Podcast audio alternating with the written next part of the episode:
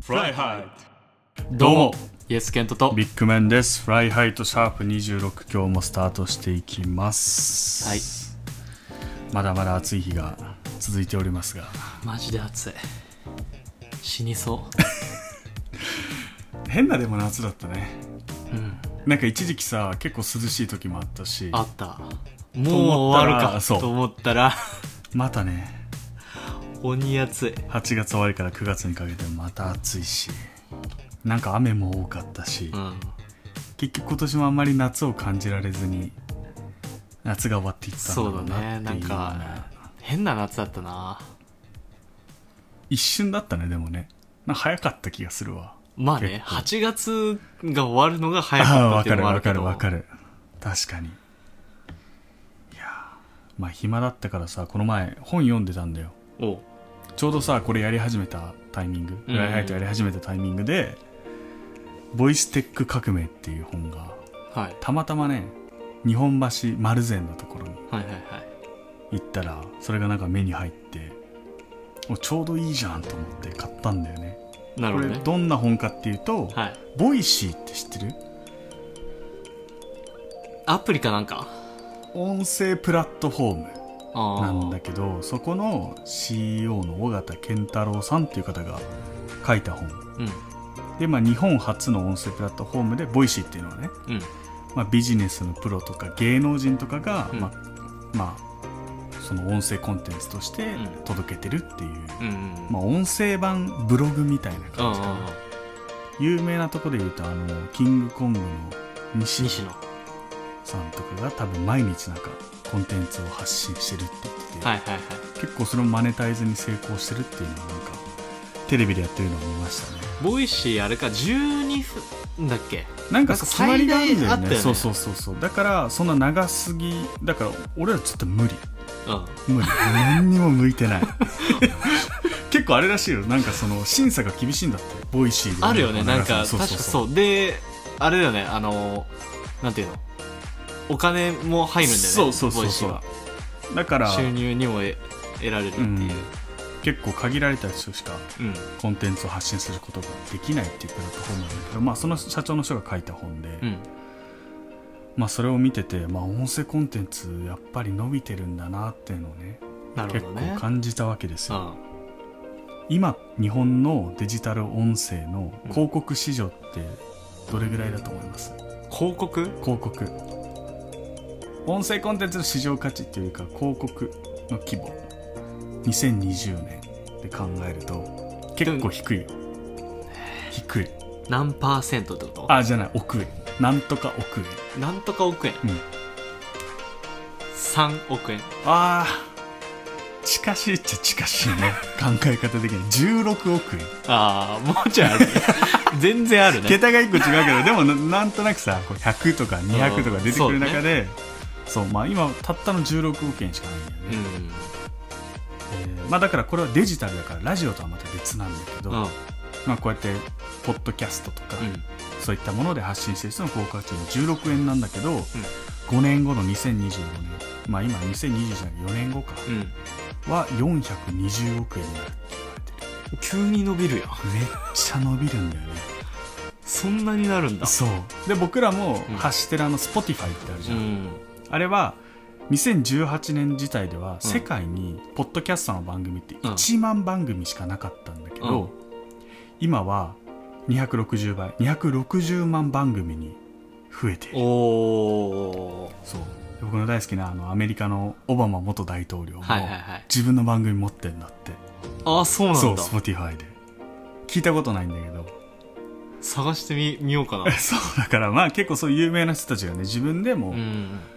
ポッドキャストっていうのをどんどん発信していくっていう場合が今増えてる、うんまあ、特に日本だとさクラブハウスとか一時期すごい出てきたじゃんあであれでこれから音声がどんどん来るぞみたいなうん盛り上がってたじゃん結構、あまあ、今だったらツイッターがスペースっていうのをやったりとか、うんまあ、あとアップルはもともとポッドキャストやってたりとか、まあ、グーグルもやってるし、うんアマゾンもやってるじゃんそうだね配信してますそかうらね全部僕ら配信してる からねうんがめつくねそうだからそういった有名どころ、まあ、いわゆるいわゆる GAFA って言われてるような企業たちが今音声にものすごく注目して注力してるっていう流れが来てんだって、なるほど、うん日本だったらさボイシーとかあとスタンド FM .fm うんとかラジオトークあとか、まあ、あとはこれ今インターネットラジオのうちでラジコとかさそうだね結構いろんなサービスが出てきて、うん今結構多角化してるっていうのがでなんでこの音声コンテンツが一番伸びてるのかっていうとまあ要因3つあるって言われてるのねうん音声がどんどん伸びてきてる一つはデバイスがどんどん進化してきてるからああなるほどねまあいやー聞きやすくなってるしねポッツはじめとしたワイヤレスイヤホンとか、あとスマートスピーカうんー持ってるスマートスピーカーあのー、OKGoogle みたいなやつあそうそうそうそう OKGoogle とかあとアレクサアレクサ とかいや持ってないなそうっていうのがまあ浸透してきてる中で、まあ、音楽とか、まあ、音楽も含めちゃうんだけど、うん音楽とかそういう音声とかってめちゃめちゃ聞きやすくなったじゃんそうだね昔だったら MD プレイヤーわかんないけどあ CD プレイヤーとかさあったじゃんあとあれとかウォークマンとかそうめちゃそうめちそゃう流行ってそうたウでォーしょクマン、まあ、いわゆる iPod とかさ、まあ、そういうガジェット持たなきゃダメだったじゃんそうそうそうでしかも一回入れなきゃいけないよねそうパソコンめっにちゃめんどくさいの CD とかを読み込んでそそうっからその iPod とかウォークマンに一回入れて持ち運ぶみたいなのがって思うとさ結構さ、昔ってさリアルに音楽を買ってたっていうイメージで、ね、そうだね今はさサブスクとかで聞き放題 YouTube でも聞けるとかあるけど、結構音声って目に見えないものであるはずなのに結構買ってた手触り感のあるものだったなっていうのあとすぐ購入できないとかねわかるあこれいいのにそう,、借りに行かなきゃとかそうさあお店に置いてないと買かねわなきゃとかうんそうそうそうあるよねうんそうでも今はさスマホ1台でアプリからういろんな音声音声コンテンツがうん聞けるようになっそうだねたでさっきイエスケンとスマートスピーカーさ持ってないって言ってたじゃうん昔あ2年前か2019年うにん総務省が1500人に調査したんだって、うんスマートスピーカーどれぐらい持ってますかってうんで持ってたのが1500人中、まあ、15.6%うん結構低いじゃんうんで総務省だけじゃなくてあの野村総研とかがデータは出してたのが、まあ、普及率大体7.6%うん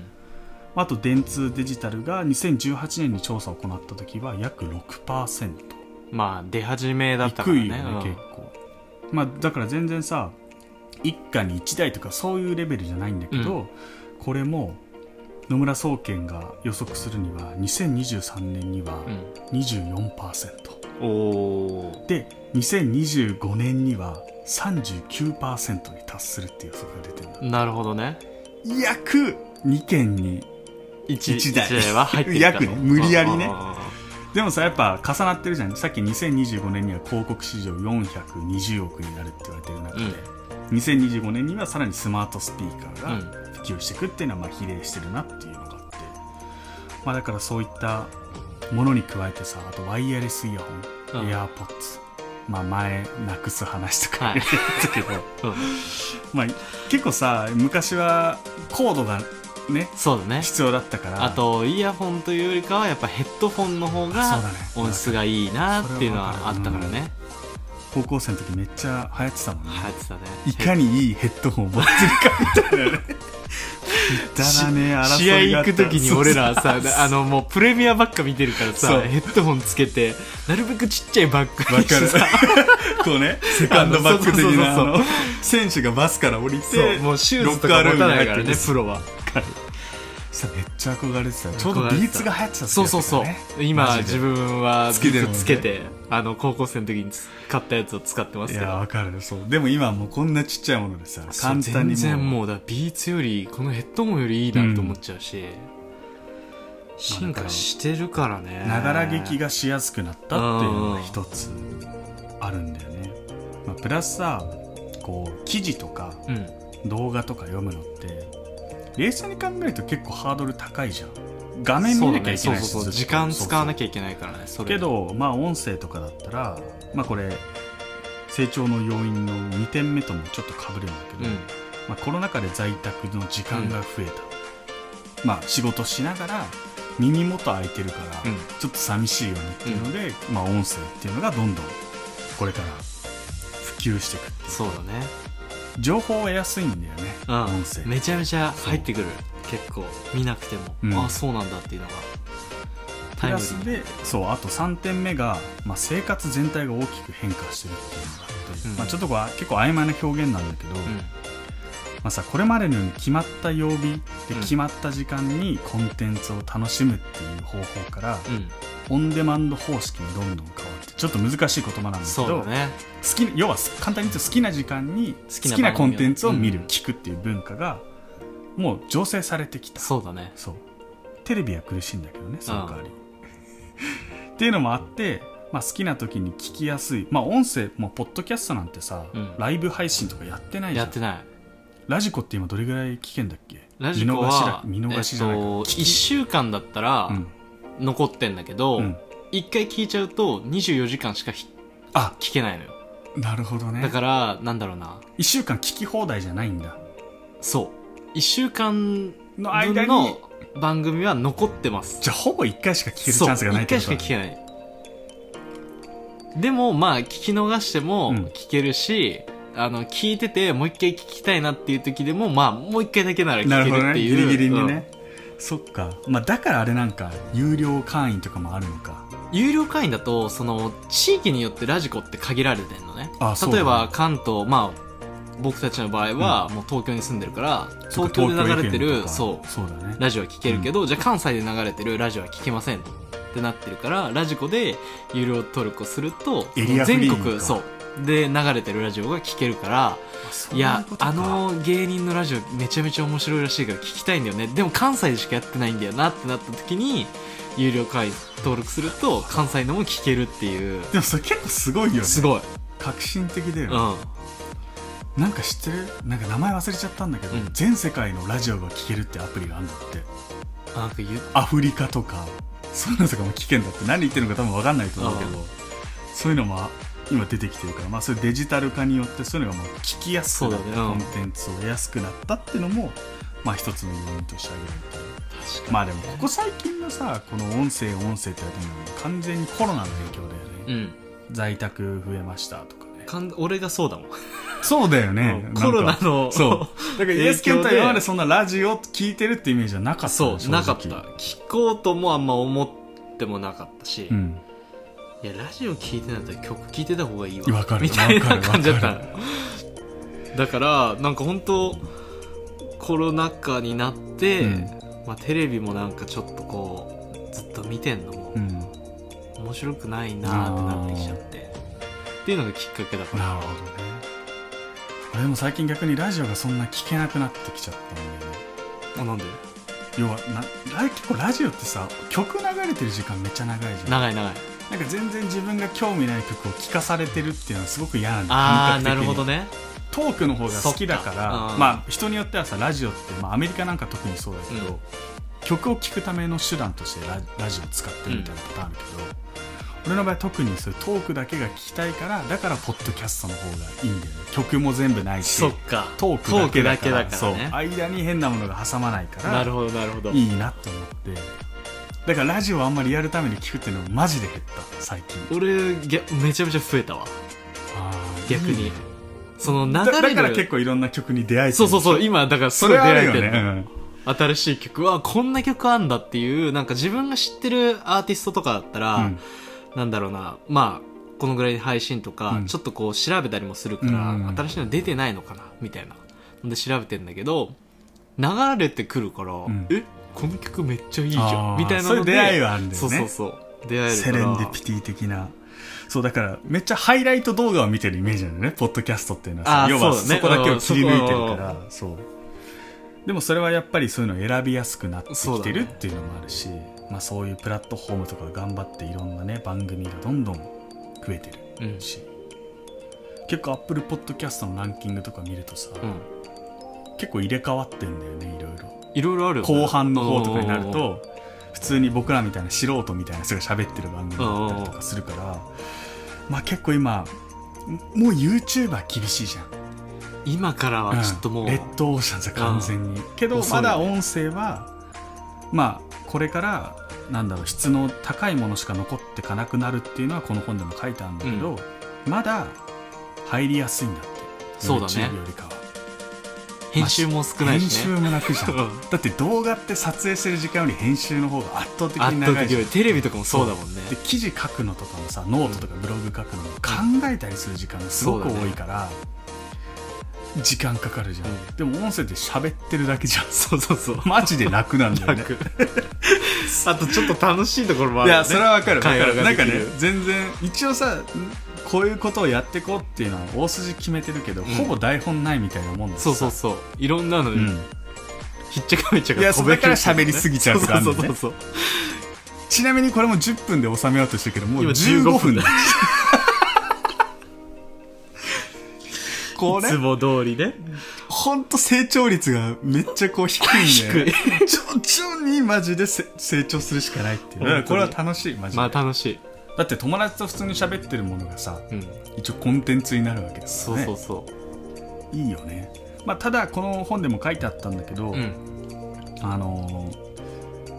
中国とかアメリカはやっぱすごいんだって何兆円規模になってくる市場なんだけど、日本はそうはならない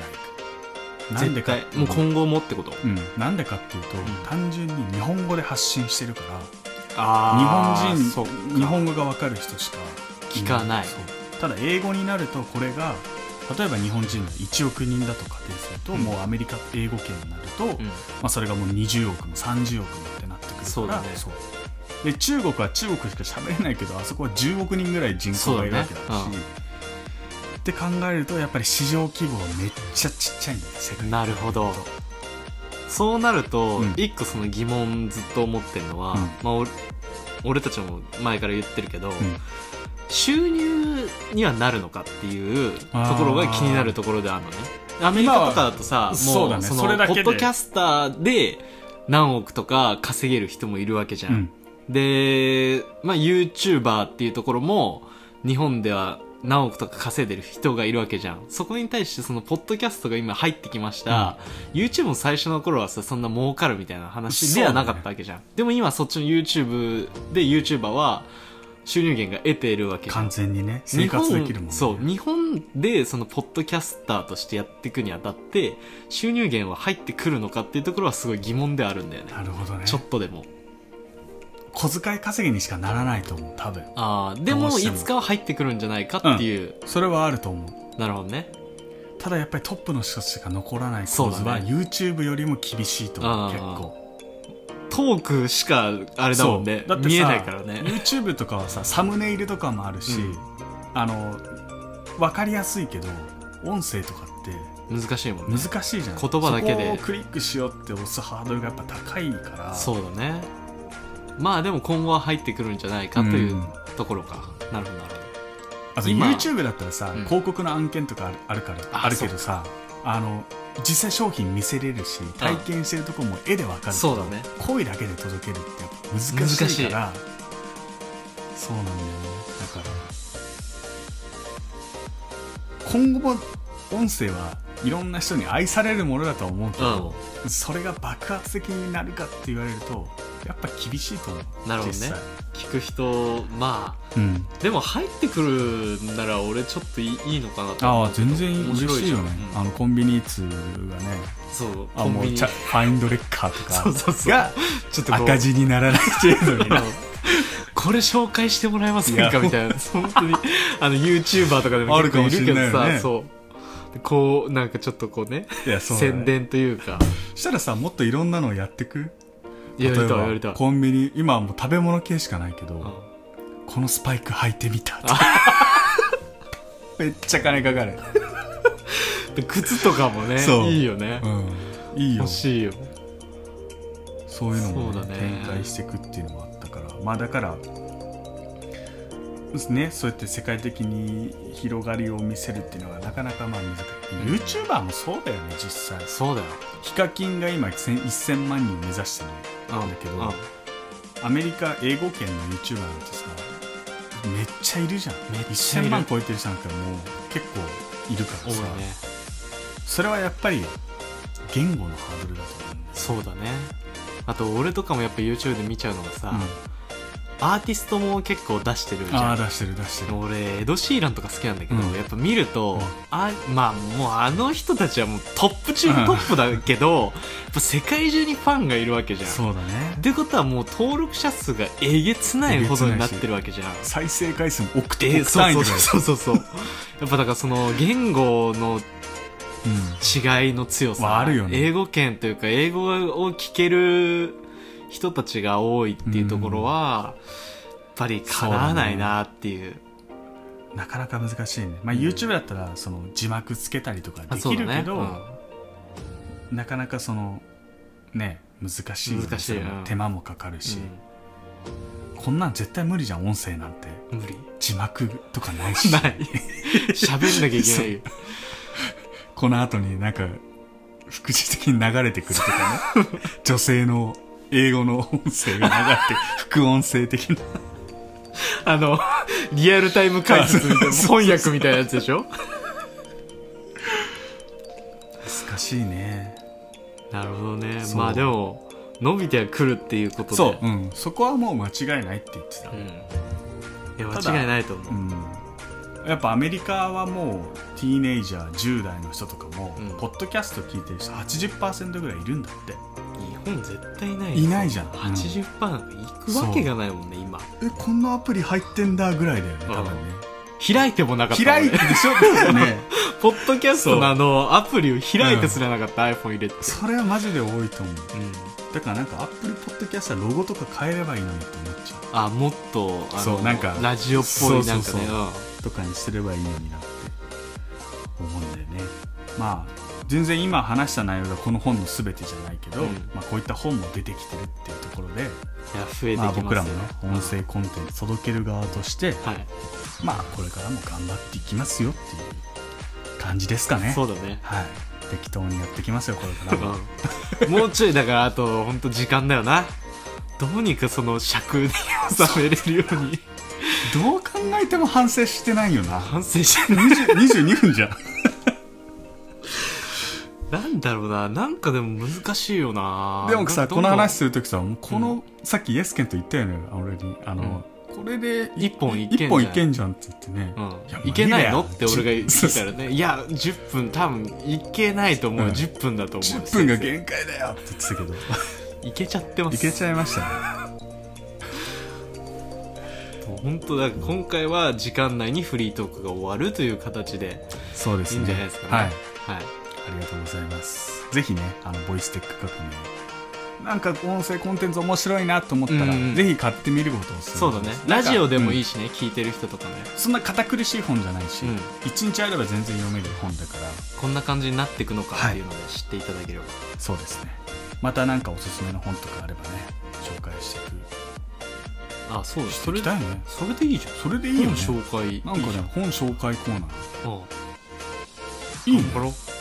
新しいコーナー生まれたな結構読んでたじゃん、本。めっちゃ最近読んでないでしょ。最近読めてないんだからラジオに走っちゃってるから さ本もさだってうこう、字を見なきゃいけないから時間結構取られるじゃんそうだよね。でも場所かうんラジオって俺最近やってるの風呂でも聞いてるし、うん風呂上がりにちょっとストレッチとかしてるのよストレッチポールとか使って、本ってこうやって読まなきゃいけないけど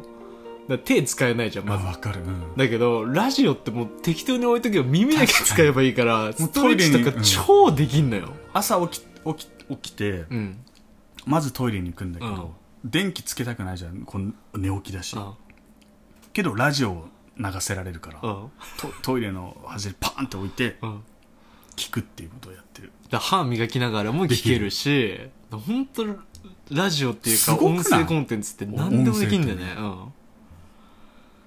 だからあ今思い出したけど、うん昔インスタにうん。うん。 「フライハイトってどんな番組なの?」みたいのをあげたんだよ昔、うんそこに最後に「あなたのおお耳をお借りします」みたいなキャッチフレーズみたいなのつけたんだけど、うん確かにそうだなっていや、本当そうあ。なたの耳開いてるんだから、そうそうそう貸してくださいよっていう感じだよね、本当に。そう。だ洗濯物干しながらでもいいし、その今日使った食器を洗ってる時に聞くのもいいし。えスピーカーとかで流したりとかするい家でさ、あんまエアポッツってつけ、つつけなく。つけないつけないよねで、も最近やっぱだからそのオーディオ系が進化してきてるじゃん。うん。ぱりあのドルビーアトモスっていうか空間音響ができってきてるから、うわこれちょっと一回聞きたいなっていう時はあーわざわざそうエアポッツツつけてじゃないと聞分いたかりんとないか、もんね、うんそっかしてる時はあるけどいやそうなんだよそういう音声技術もめちゃめちゃ上がってるめちゃめちゃ上がってっるていうのはどんどん出てくるなうんいいよ いや だからもうこれで一本だから、そうそっかうん あのマイク買い替えたいって話あそうしてたよね、うんしたいのよやっぱこのマイクも年々進化してんだよねいろいろそうすっごい進化してる、だからあの渡辺直美のそう YouTube チシャャーンフネル見てほしいんだよそうねあのーなシャシシャーフシャーフの S、 5万ぐらいすんのそう S なんちゃら VE みたいなのがあるんだけど俺この前調べてたんだけどもう欲しすぎてわかる SM7B っていうのがあるんだけど、あのもうアーティストも使ってるのよエド・シーランも使ってるしエド・シーランの YouTube チャンネルも見てほしいんだけど、うんあのアコースティックというかホームレコーディングみたいなのしてるのとか見ると、手話か手話手話手話だのマイク使っててあとワンオクのタカも使ってるんだけどへーもうボーカル用のマイク要は単一思考ってことだ単よね一指向だからまっすぐしかうん受け取らないんだけど音質が本当にすごい綺麗なんだよね直美渡辺はめっちゃわった ASMR 的な感じだそようねそうそうすごいよだし本当に雑音が入んないんだよこれを多分今、うん BGM かかってるか分かんないけど、うんなちょっとここだけなくすか BGM いいよ一回うんいいよで俺ら何も話さなかった多分風のちょっと今ねそうあのもう暑いから聞こえクーラーをつけてるんだけどこういう音もそう入そっうちゃうんだ入っちゃうんだけどさっきたまあの机のガチャンっていう音も入ってたん だけどあれが入んないんだよねそうノイズが入んないだから例えば飲み物とか、そうそうそうそうあの、渡辺直美と、うんあの、パンサーの向井くんが二人でああ喋ってる時も、ピザ食べてると時か、そう、ペットボトルの蓋開ける音とかも全部入っちゃうんだよ、俺らの今のマイクだとね。だけど、それも入んなくなるから、やっぱり音声をこう配信していくにあたって、もっとレベルを上げていくんだったら、マイク変えようよっていう今そう話をね、 してんだよなしててずっと今はブルーのイエイエティをを。使ってんだけど、うんこれはマイク1台で最大4人ぐらいまで話す話せるまあでも話せこるのすごいいいマイクなんですよそう、めちゃめちゃいい。ゲーム実況の人たちとかもすごい使ってて、いいマイクなんだけどそのさらにもう要はプロフェッショナルそう、もう本当にもだようねプロが使うマイク。そうシャーこプはれだとちょっとそのなんだろうないろんなだから良すぎるところもあるんだよねそうなんだ音を拾いまくってくれるっていう,、そすごいいいところなんだけどもうただポッドキャストで音だけで届けんだったらやっぱダイナミック型の方がが本当はそうそうそうめっちゃ高いけどねう5んだから万2000円今ぐらい後ちょっと買おうかっていう今そう検討をね 一人どこ1か本でずつそうそうそうそう5万円の出費っすよ、でこれでまた悩ませれるのがさ、うんあれが必要になってくるわけじゃんあそうね、あのー要はあのスタンドでしょインターフェースよあそうだインターフェース必要だねオーディオインターフェースでしょそうでこの前ちょっと調べてたのよ欲しすぎて、うんその 手話の あのマイクが欲しすぎてあ秋葉だっけ秋葉に行った時見たよね、オー見デたィオイ見ンたターフェース結構さピンキリじゃないんだピンキリ結構安いのもあるし1万円以下のもあるしそうそうそうあるししもっと高いのもあるし7万円とかもあるしね、ここもまた難しいところであるけど俺らがそのマイク1本ずつ買うってなると今 iPad で全部収録してるんだけど、うん挿すところが多分なくなっちゃうからこのインターフェースを買わなきゃいけないと思うんでそうだよね中間し、うん地点として、うんそうなるとあのーまあ、2人で12万ぐらいは確保しないといやロマンだねなっていうロとマこンろがはああるるけねど、でもそれだけこだわりたいっていう思いもあるしね、あと最初やってた時はもううん自分たちのスタジオ借りたくねって話したよね そうそうそ うもうスタジオ化したいよねみたいなねそう4畳ぐらいの部屋でいいから、うんなんだろう防音のボシーードルねそう貼貼っっててもうオリジナルのポッドキャストスタジオを作,、う作ろうよそれもまた夢のある話だ夢のある、うん、それもねめっちゃ YouTube で見てた動画をあそうなのオリジナナルポッドキャストスタジオ今から作ってくぜみたいおなーそのアメリカ人がやってるうんロマンあったねそれはやっぱ楽しちそょうっとそこ最終的にはそうなりだよそうそうなりねたいまずは俺らマイクをちょっとそうだよね買おうかなっていうところを検討してますんで、もっと多分音声が質が良くなると思いますねえだってそのマイクって普通にラジオ局でも使わないからねそうそうそうラジオ局で使わない使ってるのは基本あのいわゆる司会の人が持そうってそうるそマイうク普よ通のマイクのような感じのオーディオテクニカのが多いのうん大体2万もしない1万8000ぐらいのマイク、だからイエティと同じかちょっと安いかぐらいのところだけどでもアメリカのポッドキャスター見てるとやっぱ多いね手手話話うん多いでバカ音が綺麗そ超綺麗なのよだあそこやっぱ目指さないといけないいやなとそ思うっちゃだったねうん一気になんか飛躍するかもねそう あれなんかすごい プロじゃね音 質ってよくなってねみたいな内容あんまだけど話くだらないことばっかり言ってるけどあれ音音質だけよくねみたいなつまりこれはプロの人たちが作ってるんだろ うみたいなねうん洗脳させていっていいコンテンツになってそうだねあのお小遣いも入ってくるようになってそう最終的にはそうやりたいねやりたいそこ目指していこう、うんまずはマイクをちょっと、変えるっていうとこうんろから今年中かなそでうきればごシャープ50のタイミングで変えようって変えようそうそう変えよだね、んそうしようシャープ今50折り返だったらし地点だから、うんまだねあの少しずつやってきますよはい頑張りますこれからもってことでちょっと長くなりましたけど、はいえー音速こ音声コンテンツのはい今後についてお話ししました、フライハイと今夜もお別れの時間となりました今日はもうひたすら音声コンテンツうにんついて喋ってきましたけど、はいちょっとさっきフリートークでずっと喋ってて、うん気になったのね、うん世界のポッドキャストやってる人ってうんどれぐらい稼いでるのか、はいで今調べてみたんだけどあのフォーブスってあるじゃん経済雑誌うんうんうんが2019年のまあこれアメリカ限定なんだけど、うんアメリカのポッドキャストのす推定収益ランキングはい発表してましてはい1位がジョー・ローガンはい番組名が「ザ・ジョー・ローガン・エクスペリエンス」はいジョー・ローガンの経験いくら稼いでると思うまた問奥題行ってるっしょ行ってるえー、でもいや悔しいぐらいに稼いでるよ58億とか60億もうちょっと低いなもうちょっと低い32億それでも32億いってやんのばくない32億だよポッドキャスト1位でがそうで2位がカレン・キルガリフはいとジョージア・ハードスタークって2人でやってるはいはい「マイ・フェバリット・マーダー」私の好きな殺人16億円ほうでミステリー系のそそういうあれなのかな多分のかなよくわかんないんだサスけどペンス系のそうで3位がデイブ・ラムジーで11億円はいはいで第4位がダックス・シェパードで10億10億円で5位がビル・シモンズで7.6億円このビル・シモンズっての聞いたことあるのはいはいはいずっと ESPN ってあのアメリカのスポーツ局ナンバーワンのところで働いてた人がやってるポッドキャストがあるんだけど7.6億円稼いでんだでもやっぱ億稼げんだねそうだねまあこれすあくまで推定だけど、うんまあでも奥は絶対超えてるよねどう考そうえだても、ねいやーすごいなまあでも結構やっぱニュース系とかが注目されてんだって多いうん魅力的だなって日本のランキング見ててもさそうだねニュース系とかまあ、あと英会話とかだよねそうそうそう英会話とか言語系のチャンネルはそう登録者というか聞かれてる人人多多い、い、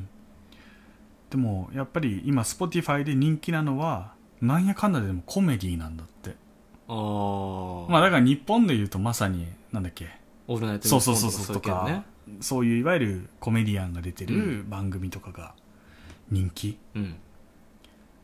まあこれからはでもポッドキャストは、まあ、Spotify とか Apple が配信してんじゃん、うんうん両方音楽も配信してんじゃんそうだねそうだからそことの相乗効果がある番番組とかがアルゴリズム的におすすめにで出てきやすいとかあるかもしれないんだそうか